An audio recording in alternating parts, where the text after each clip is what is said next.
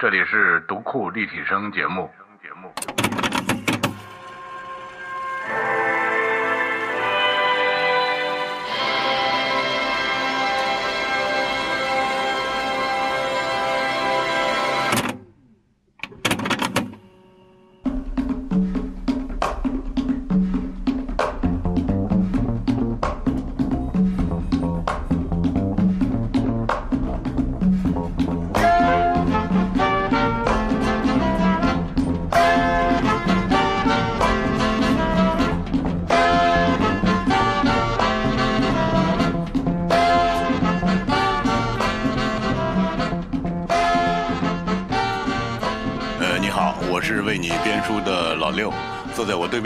是为大家写书的土摩托老师。呃，这次呢把土摩托老师拉到我们的录音室，然后我们的这几个小伙伴也在加班，我们一起呢想逼土摩托老师多说点话。土老师呢，因为工作上的便利，再加上他自己有强健的体魄，呃，还有他那个得天独厚的皮肤的颜色，所以呢，他这个跑了很多地方，这个并且很多是呃，即使你有签证、你有护照，都不一定去得了的地方。所以呢，我们就想呢，过点干瘾，让土摩托老师来给聊聊他的旅行。哎，大家好，我是我叫袁岳，所以他们老叫土土老师。嗯我这个开始旅行其实也挺奇怪的，因为我原来是一个科学家，后来写了本书之后对不起，能这样称自己是科学家吗？是是是，我原来真是哦，科学家，你真是个科学家啊哦，是有在职称的做？实验的啊，哦搞研究的，我还出过论文呢，写过两篇论文，第一作者的论文，哦，现在都能搜到我的就是，有因子是吗？有因子，绝对有。啊，嗯 然后，但是后来不务正业，写了《来自民间的叛逆》之后呢，想想做音乐什么的，哦，对不起，我再插一句，关于来自民间的叛逆这本书呢，这个这个跟读库的渊源太深了。我们想未来呢，我们专门请涂老师来给聊聊关于这本书好没问题背后的非常丰富的、漫长的是跨度几十年的这个故事。好，嗯，然后回来不是做记者嘛？然后做记者的时候呢，开始做了几个月，我也找不到太多的方向。后来有一天，我突发奇想，就把我以前，嗯、在做记者之前自己一个背包旅行的一个过程，嗯写了一个四页的文章，给了我当时的主编朱伟。嗯嗯，然后朱伟生活周刊的主对，三编朱伟联主编，朱伟，然后朱伟看过之后，我记得非常清楚，那是一个十二月底吧，他打电话来了，他说：“呃，圆圆，你这个文章很好，以后呢你就照着这个路子写，你挑你的地儿去玩，我给你出钱，回来呢你交一个稿子就好了。”嗯我一听之后，就打心眼里那种高兴啊，就别提了。嗯，我放下电话之后，立刻拨了一个电话啊，我以为你立刻裸体不是裸奔了，出下楼裸奔 我。立刻打了一电话找那个旅行社，我说：“请给我订一张去南非的机票。”嗯嗯 我就走了。嗯因为当时是非洲是我最想去的地方，嗯嗯嗯，还是跟你的肤色有关是吗？那太有关系了。啊 我觉得大家无论肤色怎么着，是这样的啊，我我有这样的小体会，就是很多的旅行的目的地和你的这个兴趣爱好是与你的知识储备有关的。哦那对我来讲呢，我很早就知道我们人类都是来自非洲的，而且时间不长，嗯也就是说，我们地球上目前绝大部分人的祖先都是非洲人，而且是从非洲大概也就五六万年前从非洲出来的。嗯嗯，那五六万年前，对吧？时间一瞬间啊，一瞬间，嗯我就在想，那这些人不都是五六万年前都是我们的，嗯，就是我们的长辈嘛，对吧？？嗯，祖辈。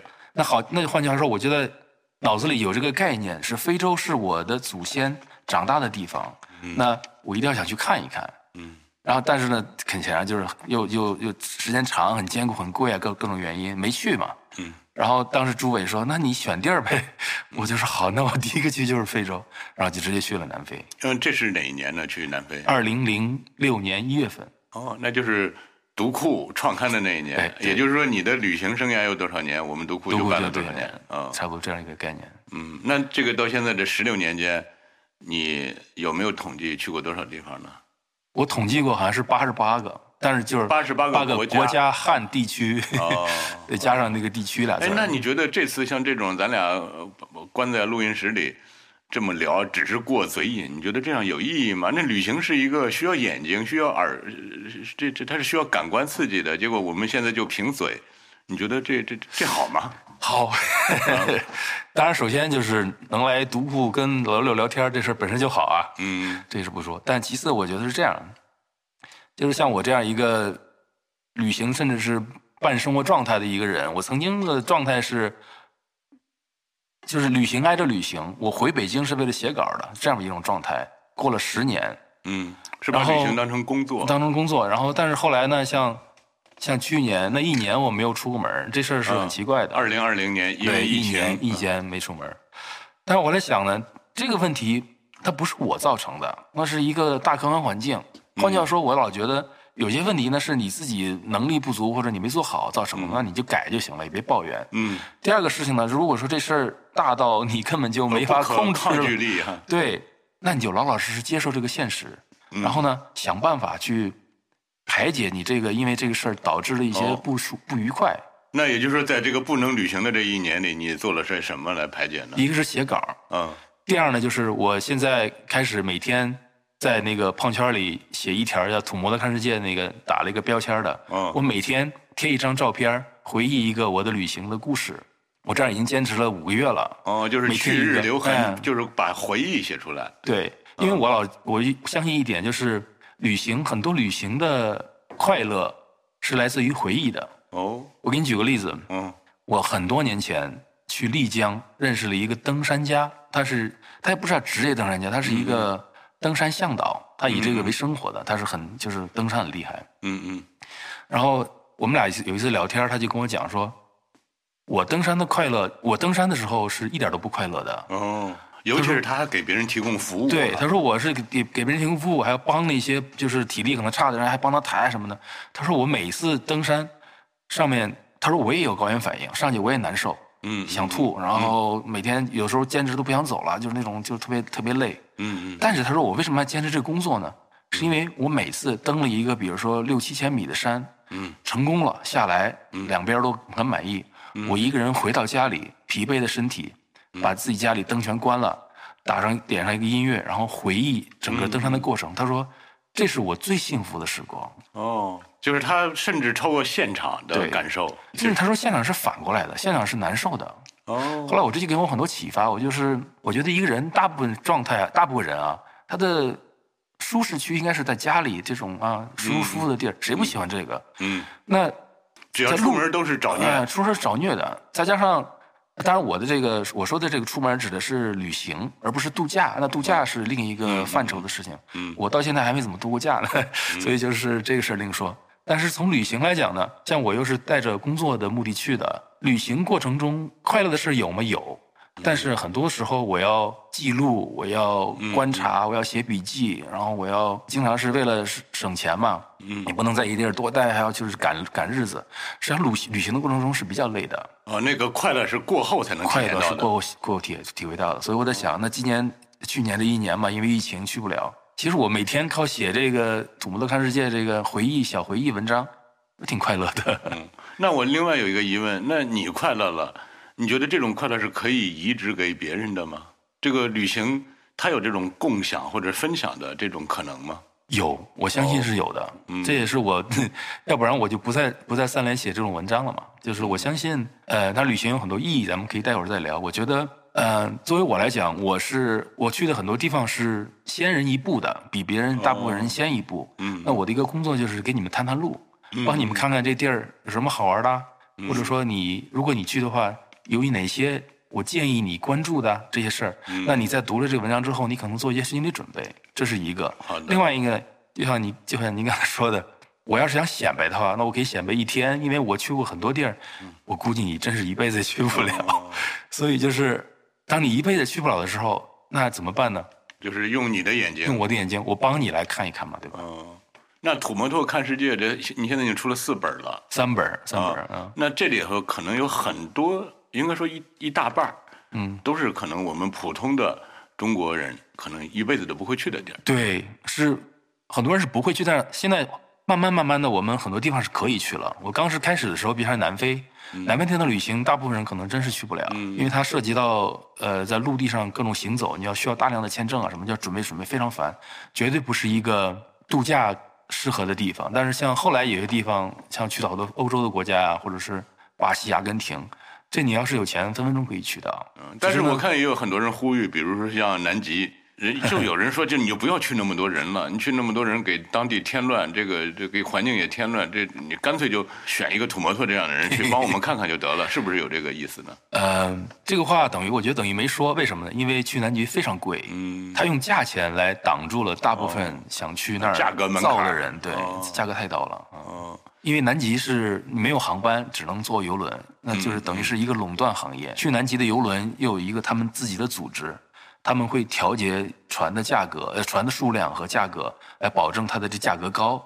所以就是去南极可不是一个 说你想去祸害就能祸害的地儿，你就是还是需要很大的。那也就是说，咱俩这次聊天儿虽然是纸上谈兵，虽然只是动动嘴皮子，我们的这个来听的朋友们也只是动动耳朵，他的眼睛什么都看不到，但是还是有意义的，是吧？嗯，行吧，就或者是出于自私的原因，就是大家来陪我一块儿回忆，大家来一块儿营造一个回忆旅行的气氛，然后来度过这个漫长的没法出门的时光。好嘞，那我想问，如果说现在疫情结束了，你第一个想去的地方是哪儿呢？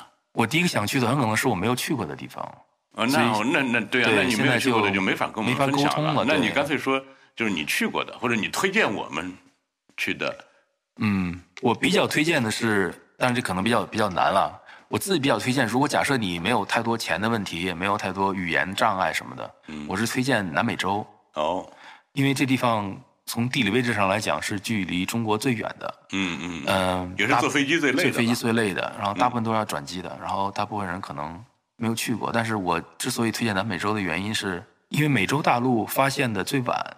嗯嗯，那如果像像咱们都是在欧亚大陆长大的，对这儿的山川地理、地貌和这个历史人文都了解的比较多，即使没去过，可哎都了解比较多。但是美洲会比较少，再加上它那个因为呃人类进的晚嘛，所以保留了很多非常原始、非常奇妙的植被和这个这个山川风貌，所以美美洲会是一个让你感到非常开眼界的这么一个地方。那是有很多那种宇宙洪荒的那种，嗯，对，那种原始感是吗？像热带雨林，嗯，哎、这个地儿是是很棒的，就是有各种奇奇妙的事儿，还有安第斯山脉，嗯，然后像我去阿根廷的时候看到的，像潘巴兹草原这种地儿，也是很奇妙的。嗯嗯哎，总之吧，就是还有像阿根廷南部的一些冰川、海滨的这些地方，它都它都比较奇怪。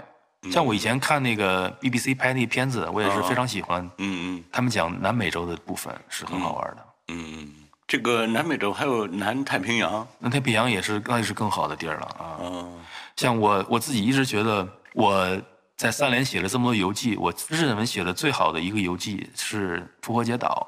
哦，嗯这个地方它好在，这个地方就是有趣的在哪儿呢？就是它是我很小从很特别特别小年纪就知道的一个地儿，看科学杂志知道看那个叫什么呃科学画报。哦，科学。我小时候看科学画报，然后在上面呃引用了一个呃一个小一本书叫《众神之车》，《众神之车》里面哦，那个瑞瑞士人，对，其实现在看来都是伪科学了，但是他讲的说复活节岛那个石像，那那个当时原始人根本造不出来，很可能是外星人造的。我那小时候在我幼小的心灵里留下了很深的印象，然后长大之后，哎，就是一直这个印印象一直在嘛。嗯，后来当我有机会的时候，我就申请，我说嗯就是主编我要去复活节岛，嗯，说没问题去吧，我就去了。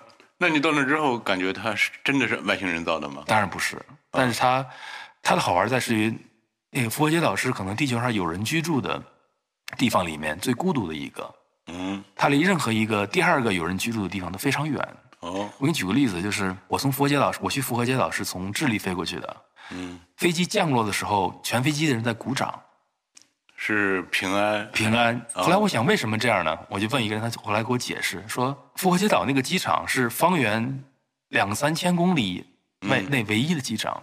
哦，说那个机场万一出点事儿，或者我们飞机万一抢救都来不及。出点事儿，我们就必死无疑，因为你没地儿飞了。哦，另外，你记得有一个，其实有一个好像我不知道是准确不准确，一个一个一个规矩，就是世界上任何的商业航线，它都要保证在这航线的任何一点，嗯。都要在两小时之内能有有一个机场备降。机场。嗯嗯。比如你在飞机上突然有一个人生病，急症要降下来，嗯嗯。你必须在两小时之内找到一个备用机场降下来。嗯，然后复活节岛离智利的飞行距离是五个多小时，哦那这就最近的机场也都就是五个多小时，这个中间是没有了，所以这是在整个南太平南太平洋那么大一个范围内，一个孤零零的小岛，嗯嗯所以你从这个你可以想象到，当时到岛上那些人嗯。就处于一个怎么说呢，就是与世隔绝的一个环境里，嗯。所以是一个非常好的一个人类的实验场，就是试验一下，把一群人放到一个岛上，不跟外界有任何接触，无论是信息的啊接触还是物质接触，全都没有，在岛上生活一千多年，看看它发展出什么来。嗯，那就是一个活化石啊，活化石，绝对是人类发展的活化石。嗯。而且我后来上岛，我还经过我的采访和一些读书嘛，我发现这个岛民的生活真是像人类发展的一个浓缩版一样。嗯。它有部落战争时时代，有国王统治时代，然后有国王统治造成的腐败的时代，嗯。然后腐败之后那个造反也有，嗯。造反之后呢，诞生了民主制度，全有。嗯，就是我们人类那他在现在相当于又有外来的文明强力介入，为了也有，哦，所以就我把这个故事写下来了，然后一边写就一边就是觉得，哎呀，我就在慨叹，就是人这东西，人这种这种这个人这个物种吧，还真挺像的。你别看你是哪儿的人，你是嗯肤色，你是像陈小青那么黑，还是像田小姑娘这么白，嗯。都是一样的。哦，然后你让这些人去组成一个社会，嗯他可能经历的事儿都是差不多哎。那他复活节岛上的原住民有多少人呢？最早登了岸的，据就是当然这是不可考的事实，但是他们一些根据一些考古认为，可能只有四五十人吧。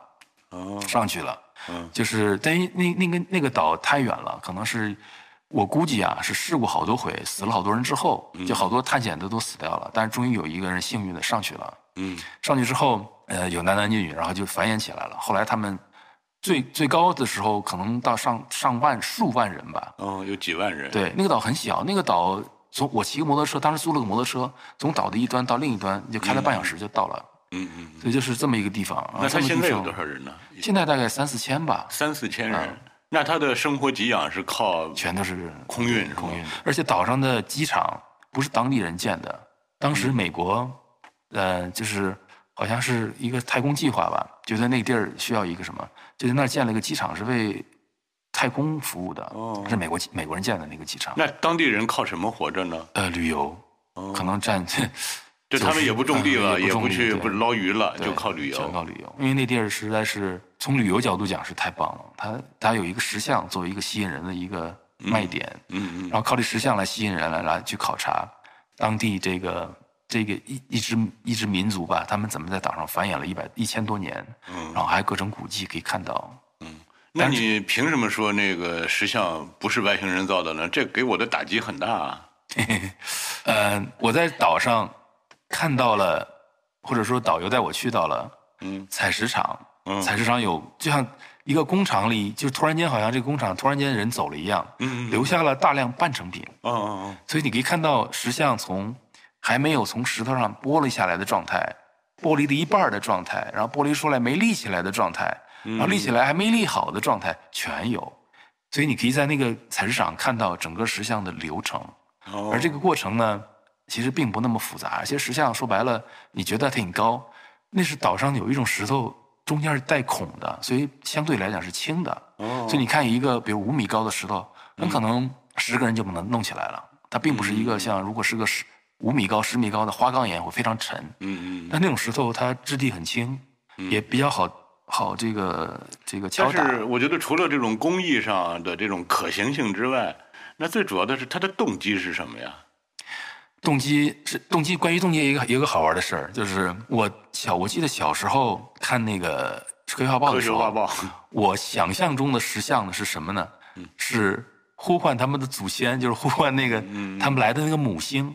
所以我想象中的石像可能都是面朝大海，然后仰望着太空啊，说那个快来接我们吧，就是归来吧？对那种。远方的游子，结果我去了那儿，发现所有的石像都是背对着大海，思考人生的他自己不是，这是所以就是他们现在现在的考古认为，就石像是他们当地岛民纪念祖先的方式。这个石像立出来，这不是为了召唤远方的人，是给自己看的。嗯他们自己看到这是我祖先，然后纪念他一下。嗯而且这个是整个波利尼西亚民族一个共有的传统。那可能就跟我们是每个都马祖庙什对对都一样样的啊。而且这个这个雕石像的传统是波利尼西亚人的很长很长的传统。嗯另外我插一句，你可能不知道啊，就是复活节岛上的原住民是波利尼西亚人，而波利尼西亚人最早是从台湾出去的。哦，就大概在三千多年前，公元前吧，三千多年前的时候，嗯嗯嗯，台湾与之人可能出于各种原因从台湾出来去了菲律宾，嗯，然后从菲律宾很多小岛嘛，就它叫跳岛，一个一个岛跳，嗯。占了一个岛，然后繁衍够了再跳下一个岛，嗯嗯。一步一步的占满了整个太平洋。嗯嗯，所以我那就是现在南太平洋的这些棕色人种，对很多，它是两两类人种的，其中嗯还有一类人种叫叫他们叫美拉尼西亚人，是更早的人类出来，很可能在五万年前的时候就从非洲出来这么一批人。像现在，像澳大利亚原住民、嗯巴布亚新几内亚原住民，嗯嗯这个都是这个叫美拉尼西亚人。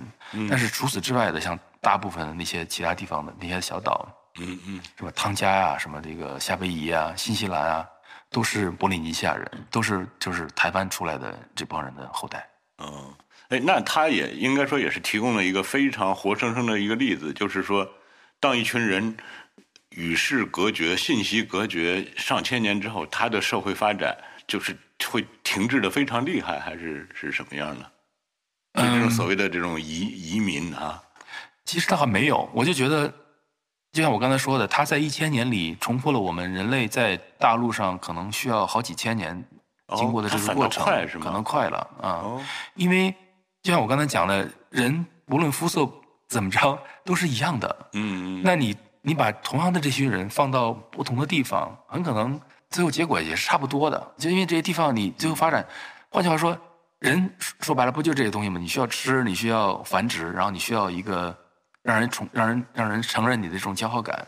实际上，所有人都都是这样的。那你把这样这些人放到这个地方，这岛上，因为它小嘛，嗯所以它很快就，比如说达到了人口饱和。嗯那在在中国很可能需要一千年才能达到的人口饱和，那嗯岛上可能一两百年，突然间他发现哦人就多了，怎么办呢？哦其实有一个理论很好玩，就是造石像造的越来越高，嗯就是因为人越来越多导致的。哦，就是就像我们当年说秦始皇造长城，为什么造长城？一个当然是为了防御，还可能原因就是大量的过剩劳动力没地儿干，让你去嗯造点长城吧。嗯嗯。这就是一个很好玩的说法。那当当时的现在也是这样，现在很多人你为了刺激经济，就必须得给他安排活哎呀，这个干，是是吧？说来就话长了。必须得花钱让他。对，就是你的劳动力，呃这个其实我将来还想找你聊的话题就是什么？将来 AI 出来之后人怎么办？嗯嗯我觉得我人不可能在家靠 AI 机器人养着，你啥事不干，嗯这是不符合人性的。对对你总得给他活干。嗯于是，在古代呢，就让你造长城，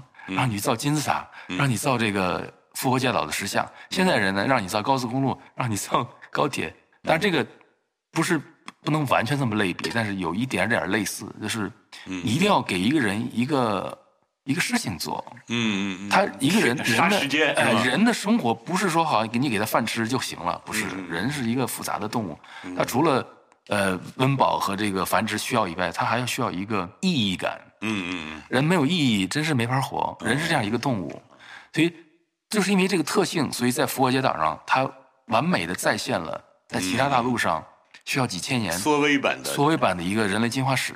哦，然后，所以我就我当时觉得，哎，这个地儿很好玩。哎，那现在复活节岛上有 WiFi 吗？有，那他们这些岛民，他看到这个外面的光怪陆离的大千世界，他有没有想过这个我要移民？现在岛上就是留下的人是一个是他是老人，另外一个就是靠旅游业生活的人。哦真正当年原住那些岛民，第一，大部分人其实都是混血了。嗯嗯因为欧洲人发现它是已经好几百年了嘛，混血了。然后呢，你在岛上长大的人基本上都出去读书了。如果你是够聪明的话，都出去读书了。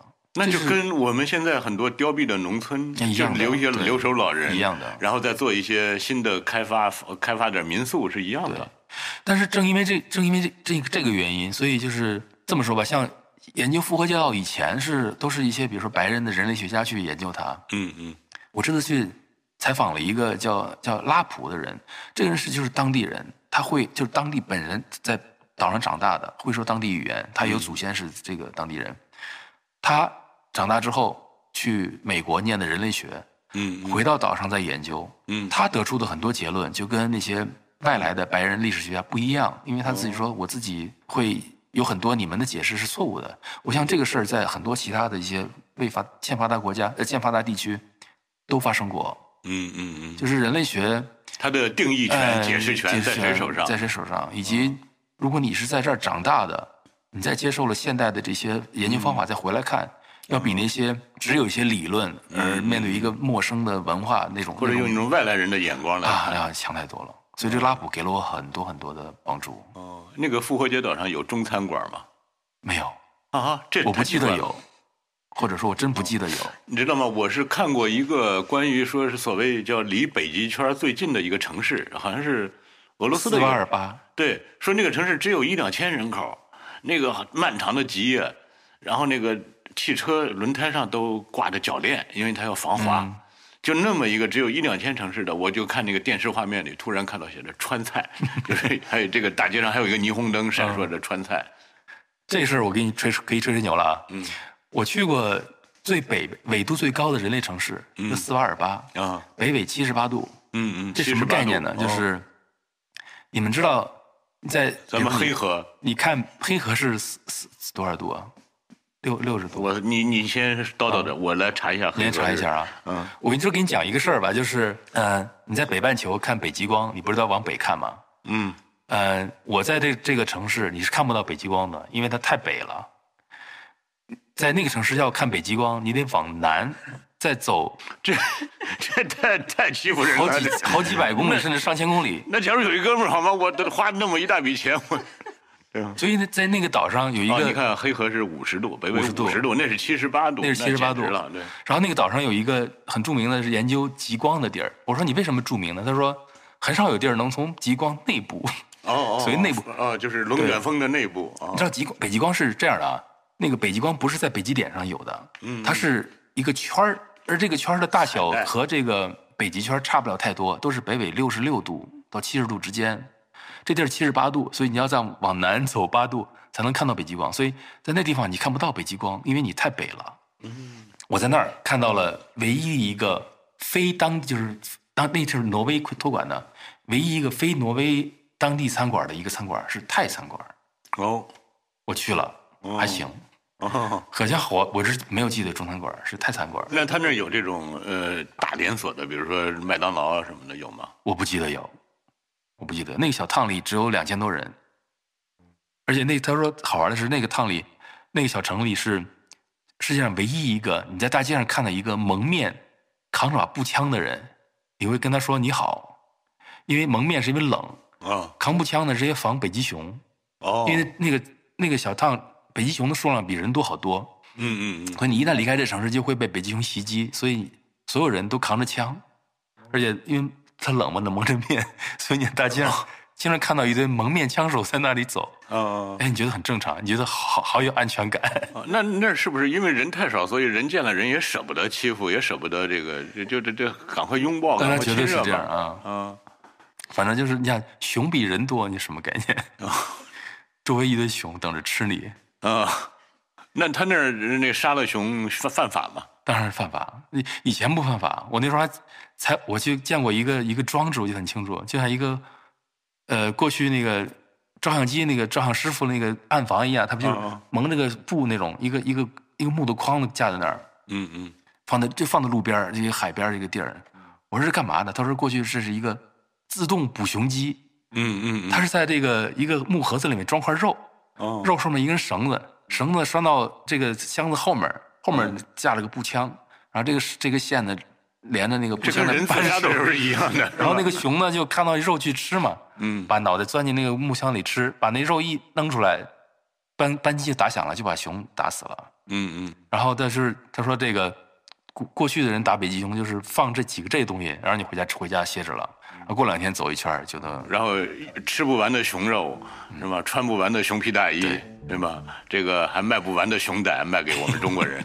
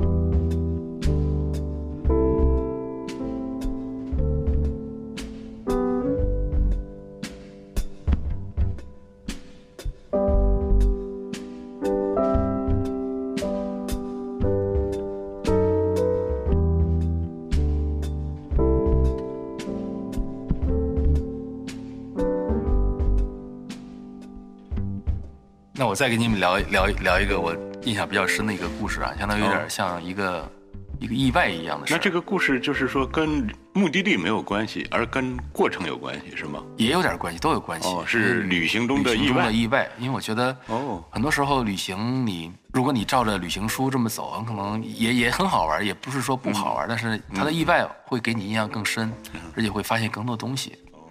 这个意外就是属于这个，呃，一半算工作便利，一半算这个我的运气好，狗屎运，真是狗屎运。哦，那如果这个意外真的发生了，最后的结果是今天你就来来不了，哎就没有土摩托这个人了吗？这样的意外有，但是我现在想讲的还不是这样一个事儿，一个好玩的一个意外，哦哦就是不是危危险温馨好玩的。是这样，就是大概几年前吧，我去那个津巴布韦，嗯嗯做采访，然后你看你永远离不开你的非洲。哎呀，肤色亲切嘛。嗯然后去津巴布韦，我是因为工作原因嘛，先找了一个当地一个开旅行社的中国人，我就嗯嗯跟他留了个电话，我说，哎，我想去这儿这儿这儿，如果你有什么好玩的或者一个内线帮我接应一下，都好。嗯，我住在旅馆里了，然后有一天早上，突然间他打电话来了，他说，哎，说我你我听说你不是想去那个马纳普斯吗？那马纳普斯是指呃津巴布韦北边的一个保护区。我为什么想去那儿呢？因为那个保护区是整个非洲唯一一个允许游客走路的地方。哦，因为其他保护区都你坐的哎，开必须跟你坐在开着车车里啊，你你因为老虎袭击你什么的，那保护区那是这里头都是一些温温柔的动物是吗？也不完全是，但是他他说怎么说呢？允许走路也不是让你自己走，也要有人带着，但是确实允许你走路。嗯，我就在想，哎呀，那我原来去过这种保护区，全是坐车的，我就我想去体验一下走路的情况。我说一定要去这儿，但是我当时查了一下，哎对不起，我再问一下，那个保护区有多大？忘了，哦忘了忘了多大了，但是没有不是特别大，是一个有呃有森林的那样的，不就是不是像那个敞开那样，有些森林的地方保护区，不是那么大。嗯，但是我当时去的时候呢是雨季，他说这地儿虽然可能也就一两百公里，但是 你知道非洲的路不是很好，说经常旱季就要开七八个小时，雨季你可能都不知道什么时候就能到了，我就很很很失望。但我这个这个开旅行社朋友说，我知道有一个我们一个朋友今天早上嗯，再过半小时要开飞机去，哦你愿不愿意去？哦，我当时说好，给我他他的地址，我立刻走。嗯嗯我躺还当时还躺在床上，立刻就是把所有行李收拾好，结了账，跳上出租车，开到了大概十分钟远的一个一个农田里去了，没有机场，开农田那儿了。然后呢，呃呃，农田就是机场。不是，然后他农田是个地标，那农田放了一个什么地儿？嗯然后他那个我那朋友说，到了这儿，你让那个司机给我打电话，然后司机打电话说怎么走？他说那个人告诉他，从这儿一个小路拐过去，沿着小路一直开，什么什么开，再开什么就到了。我就细细节我也忘了，我就记着我跟那个那个黑哥们儿司机一头扎进了农田，然后一望一眼望不到边的各种农田种的，什么呀？种玉米啊什么的，种就是在玉米地里，你就踩着人家的玉米就也没过去了。踩着一个小小土路，哦路上好像遇到了一头牛什么的。我说你这个不像是去机场的那个路吗？对啊，然后开着开着，开了可能十分钟，终于眼前出现了一排小房子。嗯然后他说到了，然后去了之后呢，从一个小房里走出一个魁梧的欧洲白人，嗯嗯但是晒得很黑了。他说、啊，我我有朋友刚才讲了，你是要去麻辣铺子吗？我说是。他看了一眼，他说你这个包太重了。你知道我那么多年旅行，我的旅行包从来都是非常轻的，对对，对我从来不托运。啊是是是，啊我那包可以放在飞机上那个那个架里上的那种小包，嗯，你包太轻了，那太重了，太重了。啊我说那他他意思就是说你你你这么胖的一个人，我的飞机装不下。嗯。他说你的包一定要拿下来人。家就是说，哦，你的屁股太大了，所以你这包就对，得然后你要知道我这包里还有牙刷，还有换洗衣服什么，他说都不要，嗯你不需要这些换洗衣服。嗯嗯当时我靠，这这功夫挺酷的啊！我就把包放下了，唯一我带上去的是相机。我说相机我必须带，我要去采访。他说好吗？然后说完之后呢，他就进了那个小房子里，然后拖出了一架飞机，然后 用手拖出了一架飞机，那飞机拖出了一架飞机。特别小。后来他跟我说，这飞机 那个总共只有一百马力，还比我那车的马力都低，嗯嗯，然后自重四百五十公斤，四百五十公斤。啊，那可不吧？那这也不不比一辆汽半车对半吨都不到啊。对对，他就拉出来了。嗯。我当时就惊了，我说啊，坐这个去，我就有点惊。那他烧的是油吗？汽油，啊，我以为烧玉米秸秆儿呢。但是就是他那意思就是，然后他拉出来，他说：“你以前坐过这这个这种飞机吗？”我当时就是，当然就出于一种骄傲，或者是要展现自己的什么那个刚阳之气，就是我坐过。啊，这是我们家产的飞机。其实我以前就坐过最小的飞机，也是跳伞那种飞机，我上去跳伞的。那飞机雪很小，但是你知道，那上飞机上每人后面都背个伞包的，如果飞机出事的时候，我可以一下就跳下来就就活了活命嘛。这飞机没有的，呃，为了减轻重量，连 伞包也没有有啊。他就把拖出来了，拖出来之后，把那个给你扔了一个头盔，说上吧。我就踩着机翅膀就上，也没有那个那个蹬子，踩着机翅膀上了那个飞机。飞机的翅膀啊，上去之后，飞机里面就跟赛车似的，两个挨得非常紧的座位，嗯，确实连一个放行李的地儿都没有，就是这么个、这么个空间。嗯，我把相机放在胸前，戴着头盔，系上安全带，他把那飞机打着了，我一看一堆旋钮。然后呢，他就好像拿出一个那个操作手册一样，对着操作手册一个一个旋钮。他也是第一次 开是吗？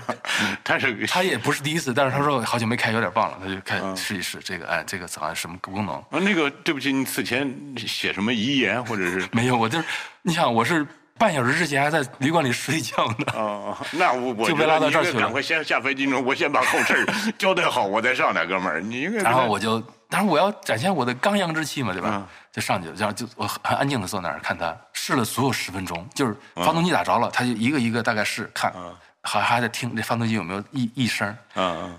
然后没声了，然后就嘣就然后开螺旋桨就开始转了，嗯。那螺旋桨那三个叶片儿每个叶片儿都不到一米，就是这么小一个小螺旋桨，嗯，真是个玩具。然后他没有说你哥们儿帮我再踹一脚，要不他真动不了。然后我说那听天由命呗，反正就是啪就上去了，只是就是一滑行了可能两一两百米吧，很快就机头一抬就上去了，哦，腾云驾雾。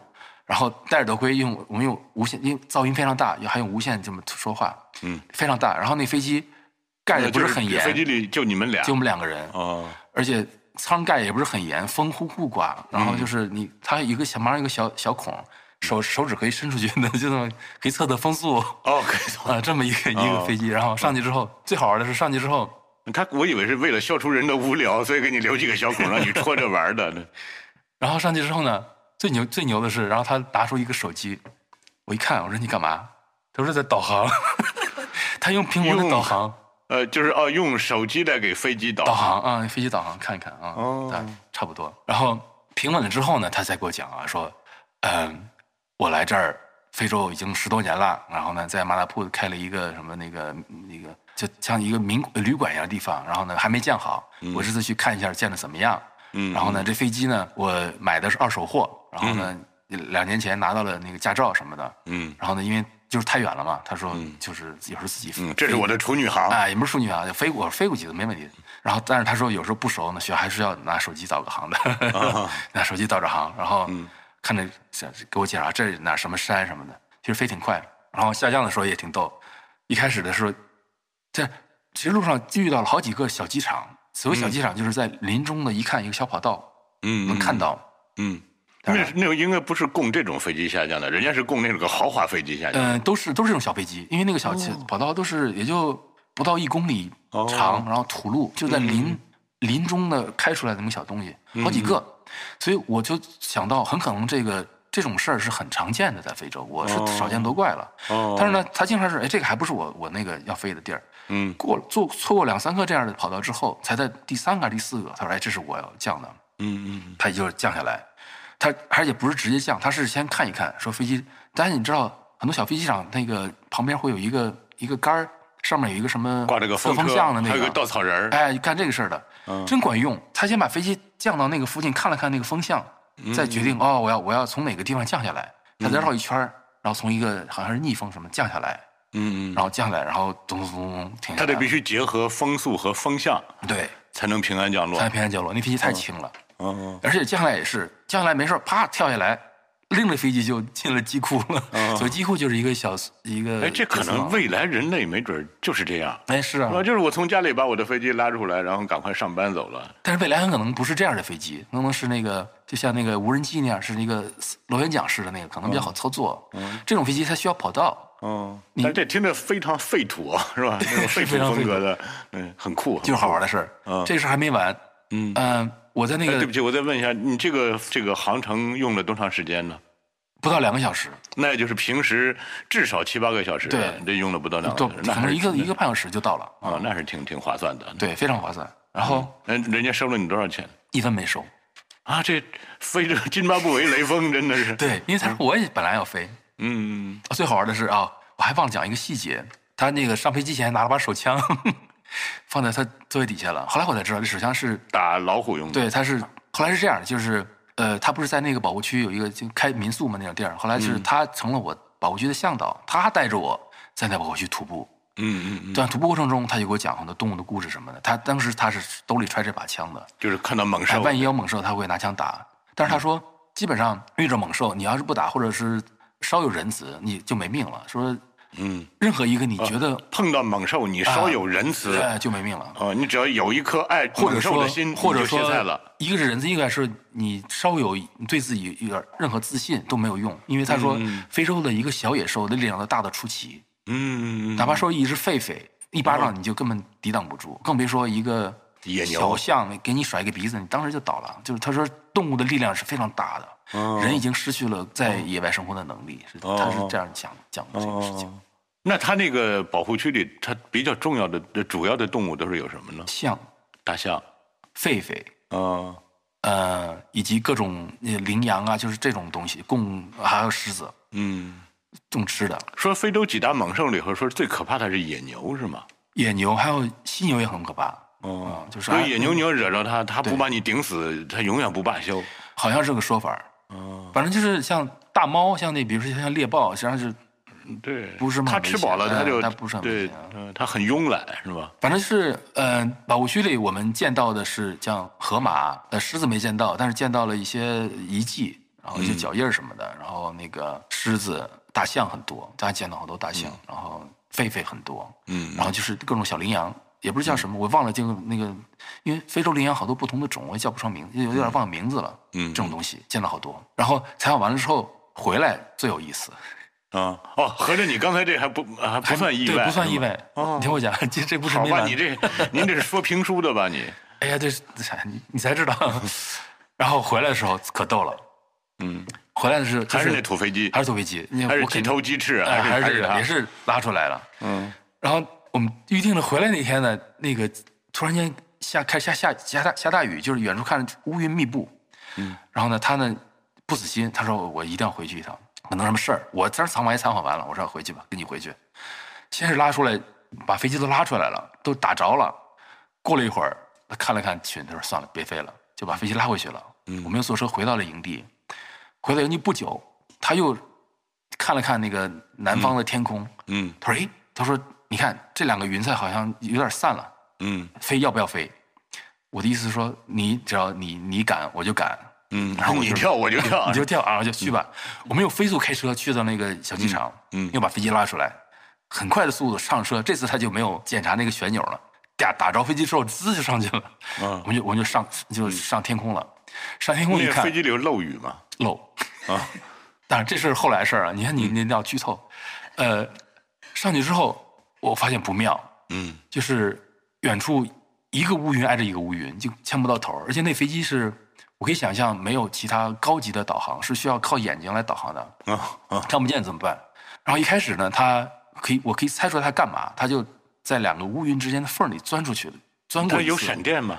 当时还有，但是我们附近好像没有，远处有。哦，但是我当时主要的问题是能见度不高，那飞机飞得很低，万一撞上山就麻烦了。但是呢，山是要要要眼睛来看的，所以就当时他说我们看着一个地儿钻，啪就钻过去了。嗯钻过去开又开阔了嘛，就飞了一阵儿挺开心的，然后就开始我就开始玩嘛，就会把手伸出去体、体会那个洞玩。体会那个雨雨滴打在我手上那感觉。一般内心充满恐惧的人都喜欢戳洞。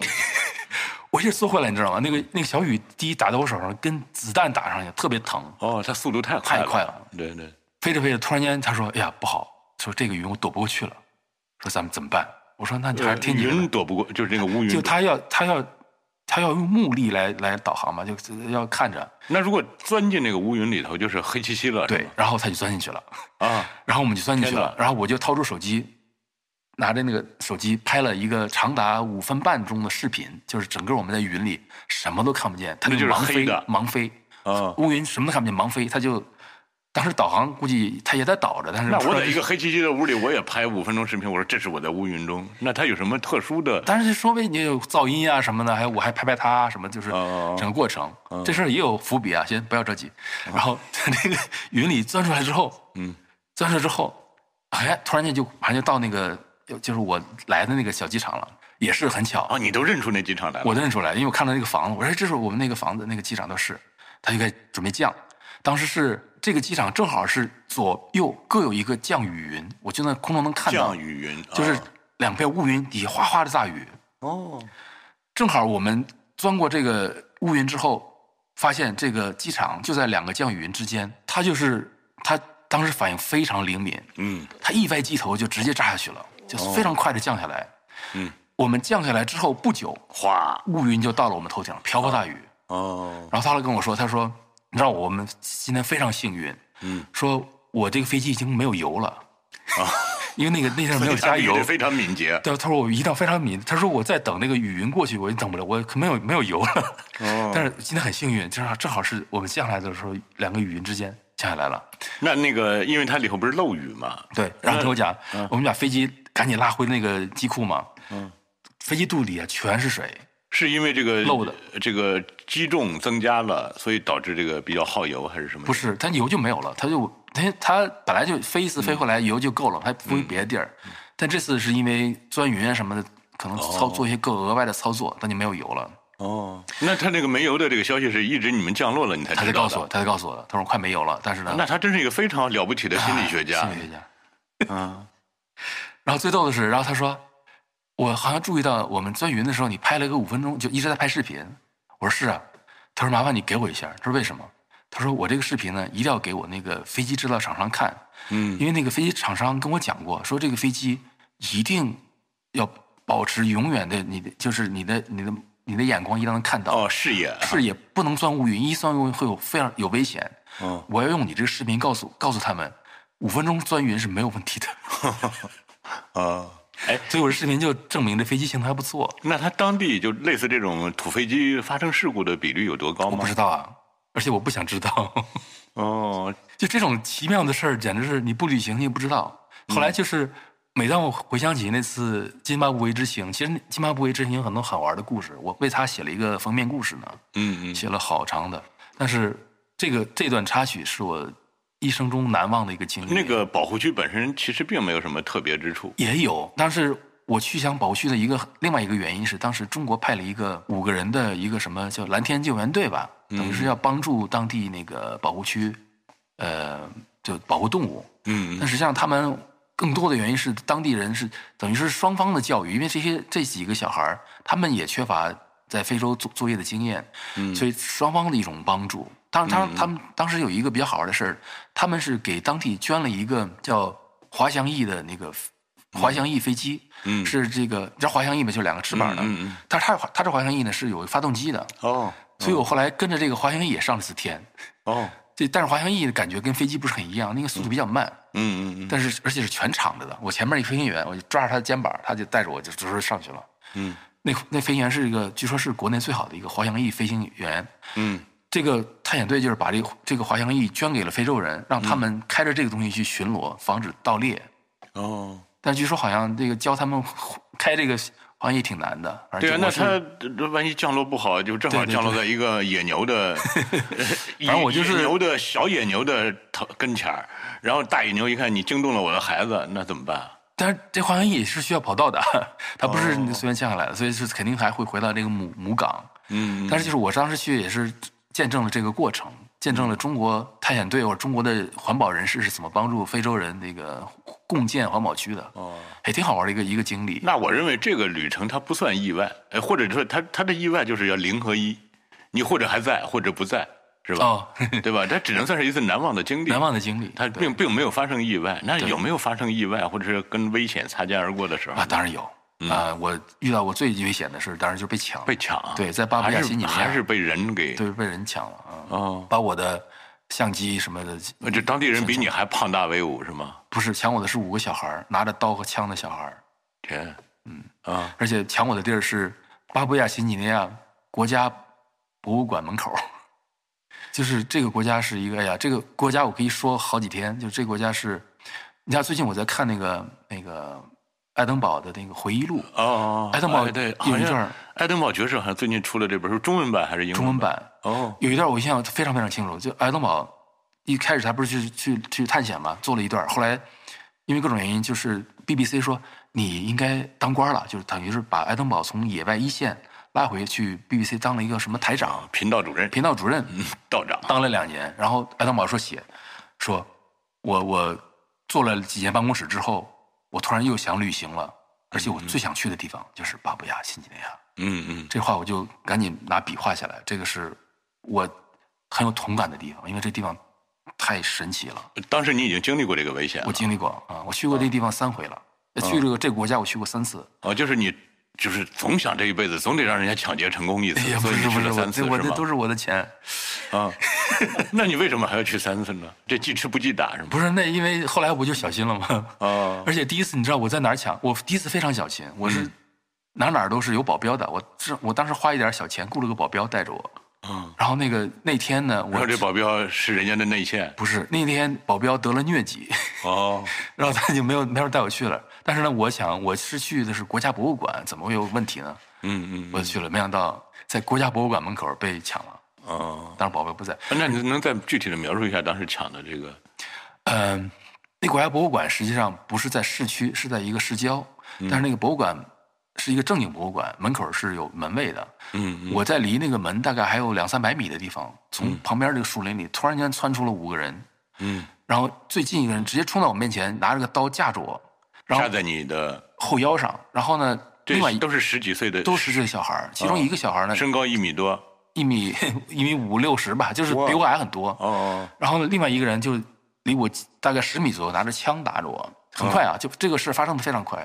嗯嗯然后这个人就拿着刀顶着我去掏我的身上那些那些东西。嗯然后呢，就是我就说，我就是很第一是反应是有点懵了，不知道怎么回事但是我一下就看到那个拿枪的人，我也是有点很很恐惧，也不敢反抗，就任凭他把我那个身上的包和那个相机全拿走了。嗯然后他们这事发生很快，就是他们发生之后呢，我记得远处几百米有一个游人，一就是当地人，就跑过来帮我。嗯嗯还没跑到的时候，这个事儿已经他们已经抢完了，进林子了，非常快。嗯，那你的护照、身份证是吗？护照是藏在我贴身口袋里，没有丢。哦，这是我万幸的地方，因为我出门非常小心的一点是，我的护照绝对要放在我最贴身的地方，就是人呃要和其他不轻易抢不到啊。然后你相机什么的，财务分离，对。所以我就是这个事儿还没有，但是我所有的设备全没有了，还有钱丢了不少。那就是你当时是不是感觉有可能在那就挂了？是，但是天哪！我当时没有太多的反应，就是我当时如果要反抗的话恐，惧都来不及。我要我要是反抗的话，说不定我就挂了啊，因为你不知道那你后来有没有了解，他们是就是专门针对这种呃国外游客才抢劫？是当呃，我不是报警嘛，然后过了很长时间来了一帮警察，例行公事的给我警察跟我说，这事儿经常发生，你不要指望会拿回来，嗯，因为这地方那如果说当时你的护照也被抢了，你很糟很糟糕。就是他有没有像咱们中国？因为我当年我采访过公安系统的人，他就说，如果说你的钱包被偷了，你一定要在这个你偷钱包附近，比如说方圆五十米之内，你就去垃圾桶里找吧，一般就能找到你的身份证啊，就那些不值对他来说不值钱的东西，因为他是要急于销赃，他不能让你的身份证在他身上放太长时间，因为他万一被人一检查，他不就，所以他是要赶赶快就是把钱他留下，把你的身份证扔掉。嗯、你说的这个是一个有垃圾桶的国家，我去的这个地方是一个没有垃圾桶的国家，你去哪儿找？哦。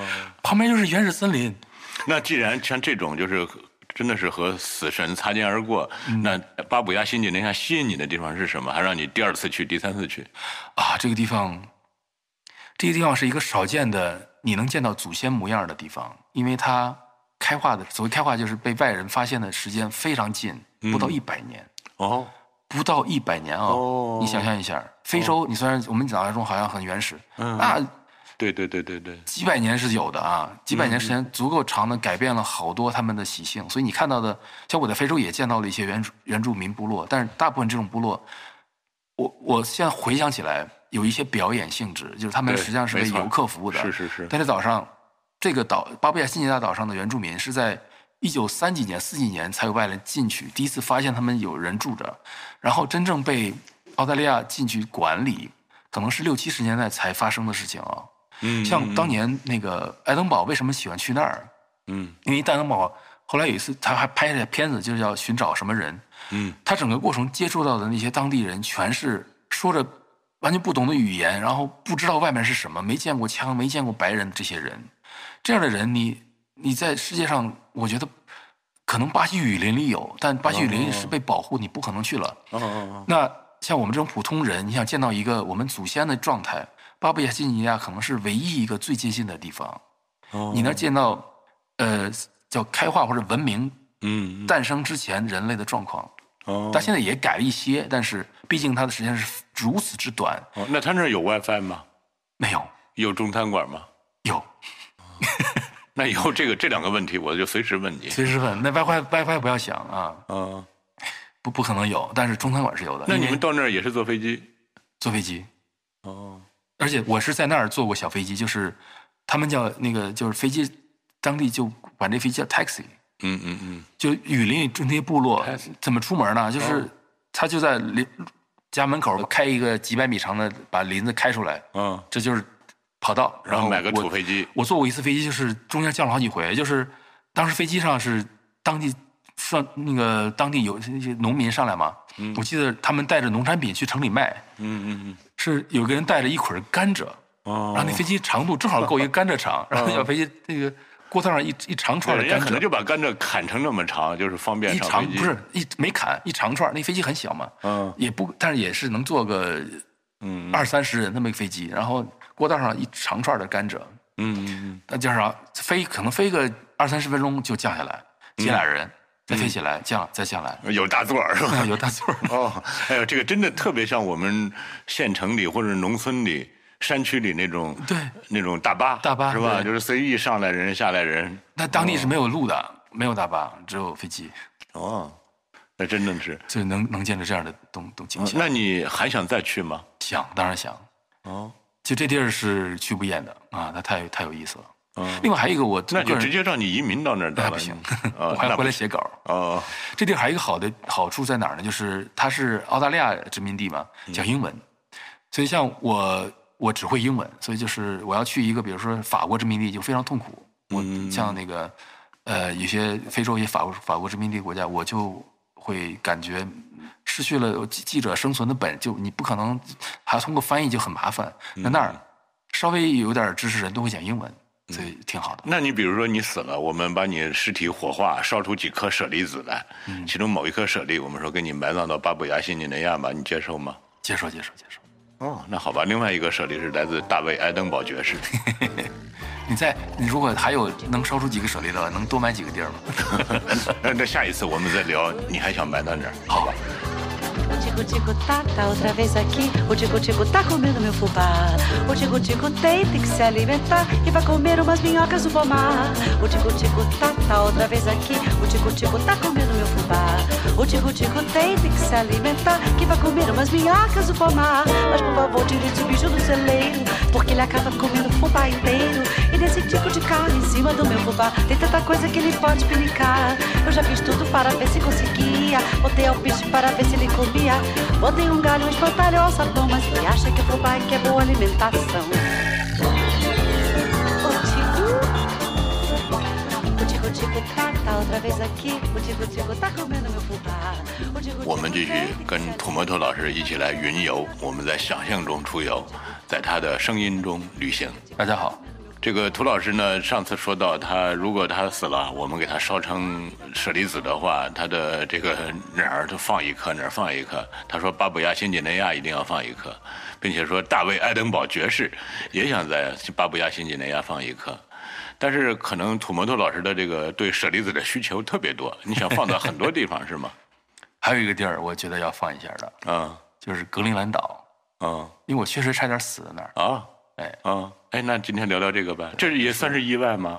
算，是算意外，是提前就已经知道这个危险的存在呢？不知道。这是就是真正的哦那是纯粹的啊意外。但是这个我是靠我那个丰富的旅行经验，哦，你那睿智的 化解了这个啊闪亮的人格啊闪亮的人格。好嘞，嗯，大概是这么回事儿。应该我哪年啊？应该是零一六年还是一七年忘了，去的是格陵兰岛。嗯其他地方就不说了，就是我想讲这一次事儿。这事儿发生在一个城叫康格鲁斯瓦格。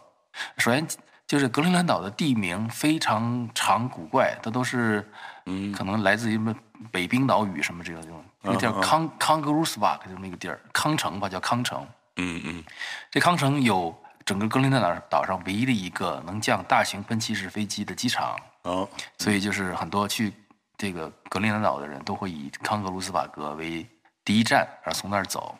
我是倒过来的，我是先用坐小飞机从冰岛飞过去的，所以我是降到其他地方，从这儿回来的。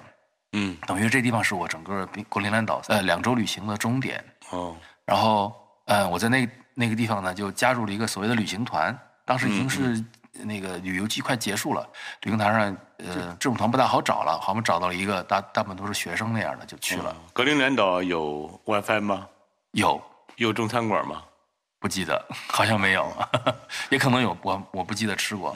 哦，应该没有。我记得格陵兰岛上吃的很糟糕，嗯嗯因为那地儿确实它不产什么东西，全是运，很糟糕。嗯题外话，而且我们不能吃野生动物，对吧？所以就只能吃吃陆地上运过来的什么牛肉汉堡之类的。嗯然后那次那次哦，对不起，我插一句，就是陆地上运过去的也都是成品是吗？就是牛肉汉堡给做好了那成品应该是成品的。哦那地儿就是没什么，就不可能有农业，几乎没有农业，有一点畜牧业估计也很差。那格陵兰岛上有多少人居民呢？几万吧，我忘了具体数了，全是几万人啊。哦，这也就是有赖现代科技的发达，才能得以维持这个岛上的这个生态啊。他们当时原就最早去的人，只能在格陵兰岛最南边一点点儿有点绿地的地方生活，嗯很惨，生活的非常惨。现在那都是好多地儿就有了，嗯那首都那地儿，终年冰雪，就是它那个首都，现在叫努克，哦。那现在是一个小城市了，就靠哦。暖气什么的就活下来了，和外外面人运进来的东西。嗯。这康格鲁斯瓦格是在格陵兰岛的中间西边的中间一个地方，呃，嗯。当年是因为也是美军，好像是二战的时候在那儿修了个机场，就是就就跟我上期讲的美军在那个复活节岛修机场一样，他也是在那儿修了机场，才能允许这个大型起降。然后我跟这个团呢就去先看了这么几个所谓景点，最后最后一个地方是一个冰川冰川啊，然后哦他停下来之后，他说你们就去玩吧，他那个司机就去抽烟去了，然后我们一帮我哈好多有中国二游客吗三十没？有没有，全是老外，就是呃，他们也是就是在没有几乎没有我们或者我们中国游客很少的这种旅行团里头，也是到了一个景点，说大家就去拍照吧，拍完照十分钟再上来，也是这样吗？嗯，这个地儿好像只能这么干，因为其他地儿我呃他们玩的可能方法很多啊，但是格陵兰岛上没有公共交通，嗯、没有那个班车，也没有什么居民，只出去只能靠它。哦。跟团是那是唯一的选择，哦，就是完全不可能自由行，呃完全不可能自由行，不可能零，可能性是零。嗯。然后好，那我们就就是走哈。我呢就是我记得很清楚，下来之后发现那个冰川一望无际的白，就是那个在格陵兰岛上你能才能见到冰川大起来是什么样。因为我们印象中冰川小的时候，你能看到像一个河一样冰川嘛，冰的河嘛，嗯嗯看到这样。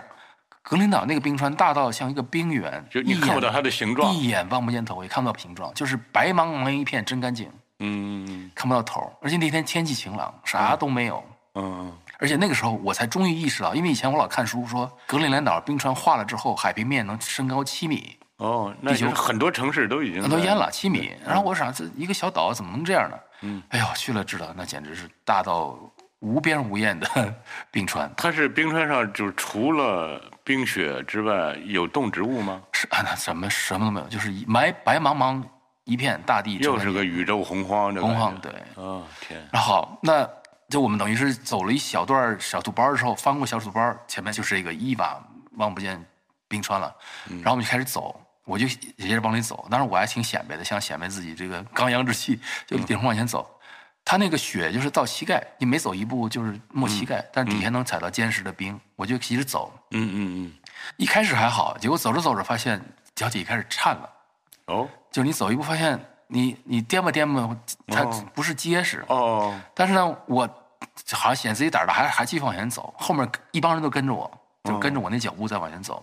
那其他人意识到这个危险，呃或者是我估计他们也意识到，但是我反正就一直在走吧，他们也是跟着。但是我走到了一定程度的时候，我想起了一个事儿，就是我很多年前在阿根廷走过这个类似的冰川，但那个冰川呢，因为雪化了很多，所以把那个冰裸露出来了。哦，然后他们我就意识到，那个冰川实际上底下全是缝儿，哦就是真正的冰川，它水一化就会有缝儿，然后有哦有缝儿掉下去不不得了。但那个哦阿根廷的时候呢，因为全裸露，你可以看着哦看到那踩踩着走。那个缝都巨大的，足以把人给吞没。哎对然后在那儿呢，因为导游也没说是导游说这个很安全，你就去吧。但是我一踩到那样，我觉得很不踏实，嗯嗯嗯，而且因为它被雪被盖住了，你再看上去是白茫茫一片，你根本看不出啥。就你每走一步都是新的一步。嗯，但是我走了大概就雪下面是什么，不知道，并不知道。我完全不知道。然后走了大概几百米之后，我停下来了。嗯我说我我我有点怕了，因为已经往那个石里面走了很久了，几几百米了，我就怕了。然后我想了想，我还是认怂，嗯我就退出来了。嗯原来就退出来，然后退到一个比如比较稍微安全点儿的，就按照另外，比如以前有人走过另外的路，嗯我就踩着他们脚步继续往其他地区去去去探索去了。那其他游客也都跟着你。其他游客我就不知道了，就他们就很按照我那个路线一直走下去了，但我就撤出来了。我就是我说我觉得好像有点悬，嗯我就撤出来了。然后当我在其他地方走着走着，不久就听见后面有喊 “help help”，救命啊救命啊！嗯我一看有一个一个反正有个小姑娘就往外跑，就拼命跑，说那个有人掉冰窟窿里了，救命救命！嗯当时我已经走出很远了，我就好，我就跟那小姑娘就是咱咱回去去看看怎么回事我花了得有，因为冰上走路非常慢，那就一步一步踩，我也不敢走得很快，因为你对吧？听见有人救命了，我大概花了十五分钟才走到那个那个所谓的舒适地点，那俩人也被救上来了，哦然后我就看到了那个坑，那两个掉下去的那个坑，嗯也就直径不到一米，一个黑咕隆就像个咚的，井一样。对，就算是两个人，一男一女，说这俩人就是就是沿着我那个路一直往前走，然后掉下去。突然就滑下去了。，对，我就在那旁边边看他们，听他们讲这个过程。因为当时我去的时候，两个人已经上岸了，但是两个人已经冻得不行，浑身在打着哆嗦，在岸边躺着，那底下是水还是什么？底下是看不见，黑咕隆咚的。我就趴在地上，探着头去看了看，里面什么都看不见，像深渊一样。深渊一样。哇然后我就想怎么救上来的，他就说讲是这样的，我不是撤出来嘛，后来那帮身后那些学生呢一直跟我走下去了，走着走着在走在最前面，一男一女就相继掉下去了。然后呢，据他们后来回忆说，掉下去的时候，呃，一开始就是慌张一点，但是很快他就脚上踩了一个什么东西就定住了，嗯，于是就掉在了半空中，往上看一个小圆孔，但是里面非常冷，因为我们、嗯呃当时穿的衣服也就是普通的御寒服，就是但是里面估计可能零下好多度了，冻得不行，喊救命！然后学生没有办法，就就很深，根本够不着。他俩命大在命大在哪儿呢？这同时呢，在附近有一个探险队，正好准备收拾东西，准备撤走。他们已经哪做完这事儿了，就一个、嗯一个比我们专业一点儿探险队。嗯。据说那个专业探险队的那个头儿听到喊救命之后，他没有第一时间跑向那个里，立刻第一时间往回跑，跑到了车里，拿拿出了救援物资，哇。迅速的拿出一个绳子，打成了一个环形的结儿，同时在绳子后面每一隔一米打了一个疙瘩，嗯。帮助拉。做好这个事儿之后，拿着绳子带着他那个探险队，再奔到了那个地方，把套儿弄下去，这个人套在腰上，一拉一个，再拉一个，很快拉出来。嗯即使是十五分钟，那两个人已经冻得说不出话来了，就里面非常冷，非常有那个绳子放下去有多少米呢？他们放下了六米多，六米多。就是嗯情况下是不是那个很严重对嗯，再下去可能就救不上来了，就或者怎么讲。哦然后呃，这事儿好玩在哪儿？就是我后来我就上去问那个导游，我说你这个这么危险，你怎么就让我们这么放心的？嗯嗯嗯导游说不是，导游说这个地方同样的路线我走了好多年了，没有事儿。导游说我我现在回想起来，可能是这个问题，就是今年的夏天非常热，然后冬天来的呢又特别气气候非常反常，于是夏天呢冻出了，就是夏天一来的就是水融化嘛，就融化出那个冰冻，融化了好多冰冻。但以往呢，这个冰冻会在冬天慢慢慢慢冻起来，这样雪一盖，哎就没事儿。他说今年呢，首先就是冬天来的非常晚，然后接着还没等冻起来的时候呢，一场大雪就全盖住了。呃，雪盖住空心儿的。，对，然后雪就当成保暖了，然后于是底下这些坑可能就不知道了。嗯这也就是说，换这个事儿，使得那个导游导游很可能这个事儿这个项目以后就做不下去了。哦，最好玩的是就是说，这种温室效应才导致的导致这个危这个事啊，险的发就是。一个曾经干过可能十几年的一个旅游项目，就会出这么大的问题，差点死掉。如果没有那两个，那那个正好附近有一个，这就是小概率事件小概率事件才能得救。而且如果当时我如果没有就是突然间认了一下怂，退出去了，很可能就我就那掉就是你。他们就那两个人就是顺着我脚步，就在跟一直跟我后面那两个人，嗯，他顺着我那个路线就往下走下去了。呃这俩人后来有没有冻伤或者冻残呢？嗯，是这样。然后拉上来之后呢，我们合力，我们一帮人就是每人轮着抬，把他从边缘抬到了外面。然后呢，就叫救护车，呃，叫那个直升飞机，没有救护车，救护车来太晚了。整个过程他们俩都浑身打颤，就是任何棉袄都救不了他们，就是浑身打颤。后来是据说派了一直升机，第一个派的还还是太小，说是没有这经验。后来换了个大的，两个小时之后才来个直升机，我们把他运上直升机运走了。据说整个过程他们都一直在喊冷，就是彻骨的冷，但是应该是活下来了。啊，因年轻为还能喊出来的冷，就说明还是能承受。但是就是你想想看，这十五分钟已经造成这么大的这么大的后果了。也就是说，这个格陵兰岛发生了千年未有之大变局，这个冰川是吗？很可能啊，反正那这特别像一个环保的一个寓言故事一样，太像了啊。是吧？反正就是这次格陵兰岛也是，我看到整个去了好多地方，看到了不少冰川的情况。最最厉害的一个叫伊路丽萨冰川，那个冰川就是他们很多证据表明，当年那个撞到那个那个泰坦尼克号那个，就是从这个地方出去的。从这儿分出一块来，从对，就是那个撞泰坦尼克号那冰川，就是很可能是从利路利萨出来的，因为只有利利路利萨这个地方才能生产出如此大的冰山，因为利路利萨那个冰川的入海口非常深。当然，你们听说过这个这个知识吧？就是冰川的水水上部分只有十分之一，水下部分十分之九。所以，如果你要一个一百米高的冰山，得就是有一公得有里，对底下得有九百米深的河道供它游，否则的话它就过定住了。然后伊路伊萨那个地方呢，因为各种原因，它底下有一个就是入海口那个冰槽，底下有好几公里的深，所以只有那地才方能方便冰川出入。大声冰川出入。所以就说像像泰坦尼克号那种撞的泰坦尼克元凶啊元，凶啊，他们撞那冰山估计是从那出来的。嗯，所以我去那地方看到了真实的那个大冰山的景象，一个冰山像一座城市一样那么大，大到简直是不可想象的东西在往海里飘无。边无际。但是飘的速度很慢，但是我为什么能感觉到呢？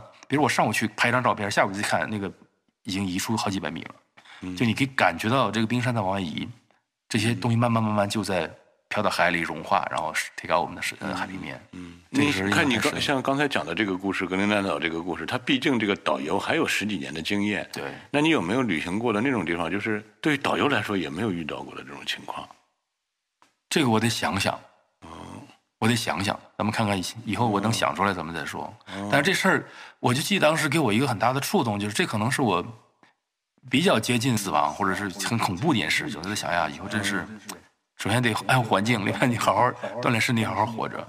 另外最最妙的一个事情是，那天晚上，呃，出了这个事儿之后吧，就把这个两个人送走了，送送上直升机，然后一船一车人，大家都不说话了，就累得不行，或者就是很惊恐，嗯，就往城里开嘛，就回来，然后一路上大家都不说话。本来是去的时候一路是叽叽喳喳的，全是中学生、大学生，然后突然间有人喊说：“那个看窗外有那个那个那个极光。”极光，嗯，我一抬头看，那是我一辈子看到的最美的极光，因为那天正好是极光最大时。后来那天晚上，我看到了漫山遍野舞动着的绿光，就是以前我看过几次极光都很小，因为极光是要碰运气的，嗯，都很小，然后就是比如看着一抹这个绿光啊什么的，就是不是很好看。然后你看那些 BBC 拍片子里拍那个极光那么漂亮，那都是漫长的时间等来的。等来的那天就是经过这事儿之后，我终于看到了一个完全不媲美于不不亚于任何我在 BBC 看到的嗯，那么漂亮极光，就是在漫天遍野的在变换着样子。那你们，那你对你感受那么深，是不是也跟这次死里逃生的经历有当然关呢有？，一个是这个，一个是我看到了人人间奇景，而且这是不是你去到那儿就能看到，你还要等时机。两个事儿加在一起，其实最恐怖的事儿和最美丽的最美的事儿就就是在一起了。所以那天我印象是非常非常深的。你要一说起来，印象最深的地方，哎，这个地儿。哦那也就是说，以后你的一颗舍利放在那儿，还在看极光？对，哎，那个，你小时候的这个科学画报，给你让你对很多地方产生神往。那你现在终于有机会来兑现儿时的这个这个想象了。呃你后来有去过这种跟科学画报画报相关联的一些地方吗？去过啊，就是像格陵兰岛，我也是应该是从那时候看到的。然后像玛雅人的遗址从那儿看到的，哦复活节岛从那儿看到的，嗯，还有哪儿啊？尼斯加拉帕戈斯湖怪，嗯，尼尼斯湖斯湖怪物是哪儿看到的？对，哦，那后来去尼斯湖怪看到没看到。哎，尼斯湖怪是因为这个，所以导致它因为有尼斯湖怪，所以导导致当时旅游业大发展嘛。对，就就是一个，我觉得是一个旅游公司弄出来的噱头吧。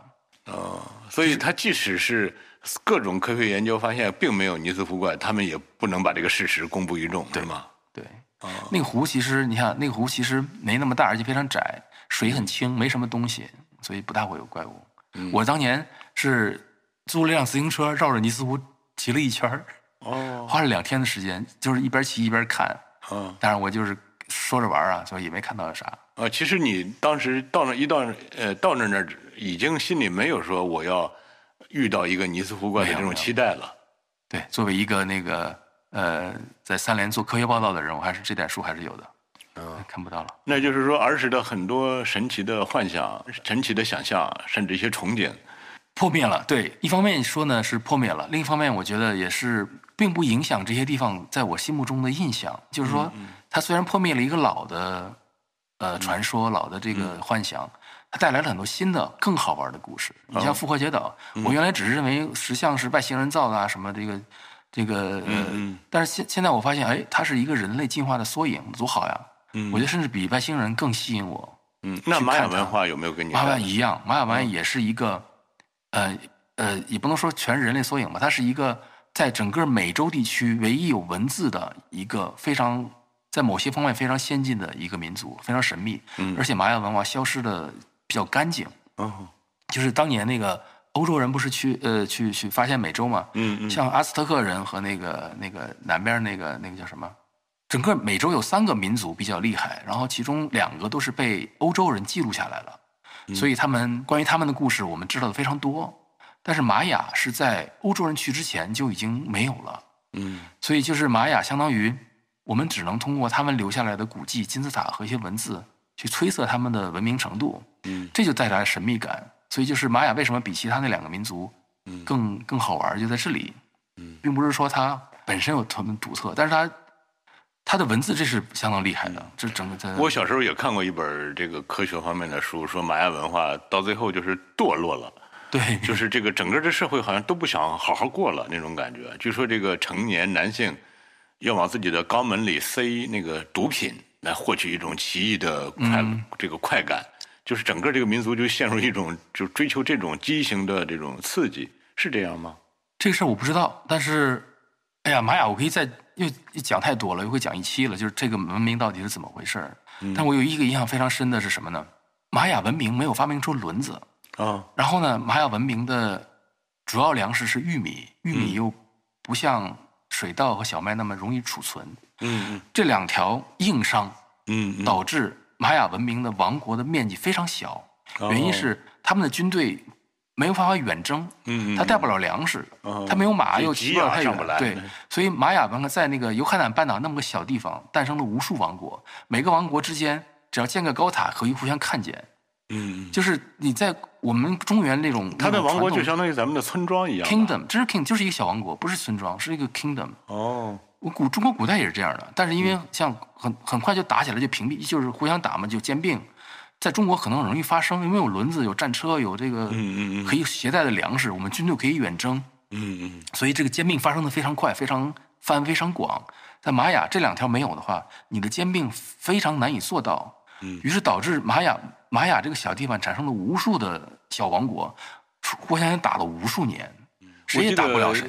有一季《星际迷航》这个科幻片里头，他们也是，就是呃这个人类呃进入到这个星际旅行的这个年代之后呢，它有一条很重要的原则，就是你不要干干涉其他这个智能生物的文明进程。嗯，但是呢，它那里头就好像他们到了某一个星球上，看到这个星球上的这个这些智能生命还正在做祭祀呢。嗯，呃，但是呢，他们马上就知道，因为他们已经掌握了高科技嘛，他们知道马上就要有一场火山爆发。嗯，火山爆发之后，这个民族将荡然无存。嗯，所以呢，他就呃把这个祭祀的这个。这个偶像，嗯呃，这哥俩就给偷走了，然后这帮土人就跟着他们，就土著就跟着他们跑，嗯最后躲过了火山，是这么一个故事。就是从另外一个角度来说，就是拯救了这个文明。然后呢，后来这个，呃，这叫什么叫星际文明法庭，就是审判这这俩人，就是你为什么要介入他们的文明？他说因为他们是高等智能生物，不忍心让他们呃眼睁睁的看他们灭亡。然后这个法庭说，一个连文轮子都没有发明出来的这个文明是高等文明吗？那这个问题我们可以用来问玛雅文文明，它为什么没有发明出轮子来呢？有好多原因，我而且是这样的，就是出土的玛雅的那个小孩玩具里是有轮子玩具的，嗯嗯嗯，所以轮子并不是说他们的智力想象不出有轮子，而是因为另外一个原因。嗯，中原地或者说叫欧亚欧亚这个老民族发明出轮子的很大原因是什么呢？地势，一个是不是地势，是因为我们祖先发明轮子这个车是要牲口来拉的，哦。玛雅那地方没有牲口。哦，所以没有拉车的需求，所以呃没有拉车的这个动力源。对。如果那个时候人要运东西的话，与其人来拉这个车，还不如人家人就扛着自己走呢。所以他没有发明轮子，原因是他没有拉车。因为你看我们一看到那个玛雅的照片都是山高林密，我还以为是因为这个都是羊肠小道，所以啊发明不了轮子呢。不是是这个原因整个美洲都没有。但是你就像那个那整个美洲都没有这种呃家畜是吗？对，这就是那哦。个、那个《枪炮、病菌与钢铁》里写的过这个事情，哦。就是美洲原原来的大型牲畜都被早先的原住民杀光了，比如他们没有适合驯养的牲畜，他们只有那个就是咱们说那个草泥马那个东西，那个东西只能负重五十公斤，嗯每一头看着挺大，大羊驼、啊，对，羊驼它没办法驮东西，也没办法拉东西。嗯。然后你想看一个一个地方没有牲畜，没有人给你拉东西，你没有必要发明轮子，没有代步工具，没有这种强大的处理啊，对，托运没有处能力理就不行，哦。是这样的，就并不是不是说他不聪明。哦。那关于这个玛雅文明的这个迅速的消亡，你能就是你自己认为比较可信的解释是什么呢？嗯，我认为比较可信的是自然资源的消耗导致的文明崩溃，这个比较，我觉得比较正确。就像我刚才讲的，哦就就是是它长出来的粮食不足以养活那么多人了。因为它是这样，它是每个小王国很接得很近，没有统一的管理，然后互相打仗，嗯再加上整个地玛雅玛雅的地方的土壤不是很好，它都是喀斯特那种地貌的，就很渗水性很强，嗯嗯嗯，那就证明它就就是靠天吃饭靠不住。对，靠不住。哦然后呢，人口密度很高，嗯长得很高之后，然后一下可能一个几年旱灾就把它全打垮了。哦这个是很可能发生的事情。古代人对天灾的应应变能力，就是能力是非常弱的。嗯嗯嗯他粮食，尤其是我跟你讲过，就是玉米不是不适合储存，嗯所以他们那地方的人没有能力储存多年的粮食，所以你给他一个五年旱灾，那真是大部分人要饿死的。嗯，哦，那是饿死的人到了一个临界点，就是那剩下那点人就不足以就不足以繁衍这个整个种族了。而且估计在这之前打了好多仗，玛雅人是残忍，你可以在历史上见到啊，好多。对啊对啊，这个梅尔吉布森不是拍过一部电影啊，《启示录》就讲这事儿的。啊，对他那个第一句话还特别是一个文明的衰落是从内部开始的。，对对对，哦估计是这个原因。啊，那个玛雅你去过几次呢？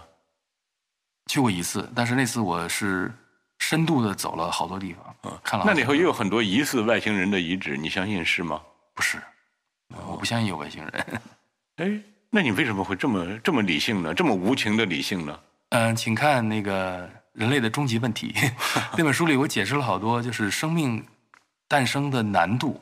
嗯我认为它难度已经大到，呃，一一般的统计数据是解释不了这个事情的。啊，当然了，我也看到加莱道雄不说嘛，对对对说人类说这个人类的诞生就相当于一阵龙卷风过吹过吹过，把一堆零件组装成了一个嗯747波音七四七一样，那个那个概率太小太小了。非常非常小。哦，另外，我觉得，嗯、宇宙大到我们一般人想象不了的程度，就是你的文明要发展到极高，才能克服距离带来的这个隔阂感。因为动辄现在说光年，哇，这光年多大的，这个这嗯个距离太长了。我们现在的飞船去到火星都那么费劲，更别说去另外一个恒星哎，了。我们这次是聊的是可实现的旅行，好吧？好吧，嗯，涂老师，我们先说再见，好吗打住吧？。啊，啊，好吧，各位好好睡觉，明天再这聊。明天，明天我们不聊科幻啊，我们还是聊在这个地球上我们可以实现的旅行。再见。再见。